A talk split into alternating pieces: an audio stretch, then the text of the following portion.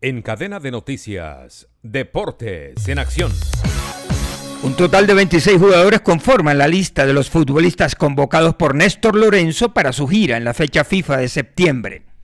Solo dos jugadores del torneo local fueron llamados por el estratega argentino. El arquero Álvaro Montero y Andrés Ginás, ambos jugadores de Millonarios, quienes estarán ausentes en el partido de ida por la final de la Copa Colombia a disputarse en Barranquilla el 28 de septiembre.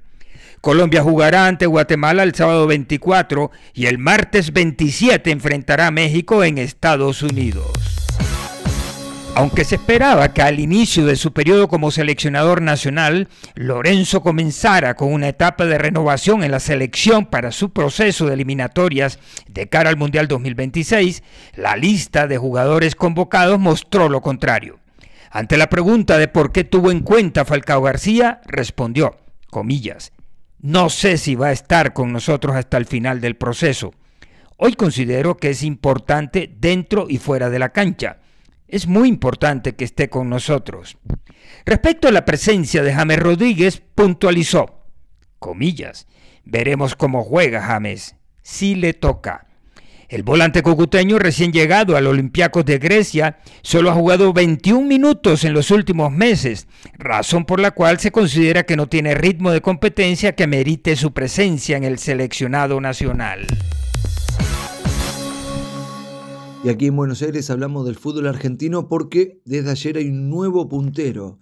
El Lobo, Gimnasia Grema de la Plata, le ganó de local 2 a 0 a Arsenal y se quedó como nuevo líder del fútbol argentino aprovechando que Atlético Tucumán empató de local 1 a 1 frente a Talleres de Córdoba. En el equipo cordobés eh, jugó Diego Baloyes y Rafael Pérez de titular y con ese empate Gimnasia se ubica en la cima. y en otros resultados, Rosario Central empató 1 a 1 con Estudiantes y Defensa y Justicia le ganó 2 a 1 de local a Argentinos Juniors que tuvo Andrés Roa en el segundo tiempo y no pudo torcer la historia.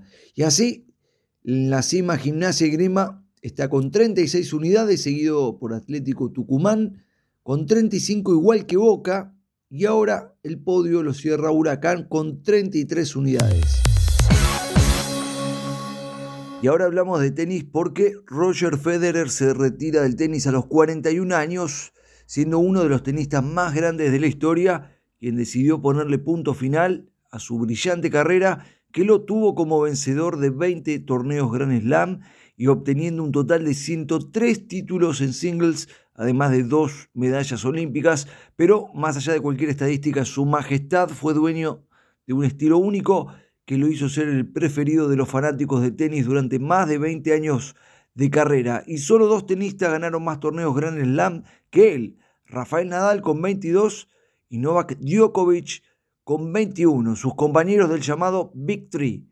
Y Roger ya anunció que se va a retirar luego de la Lever Cup que se va a disputar en una semana en la ciudad de Londres, informó Pablo Lucas Candelaresi.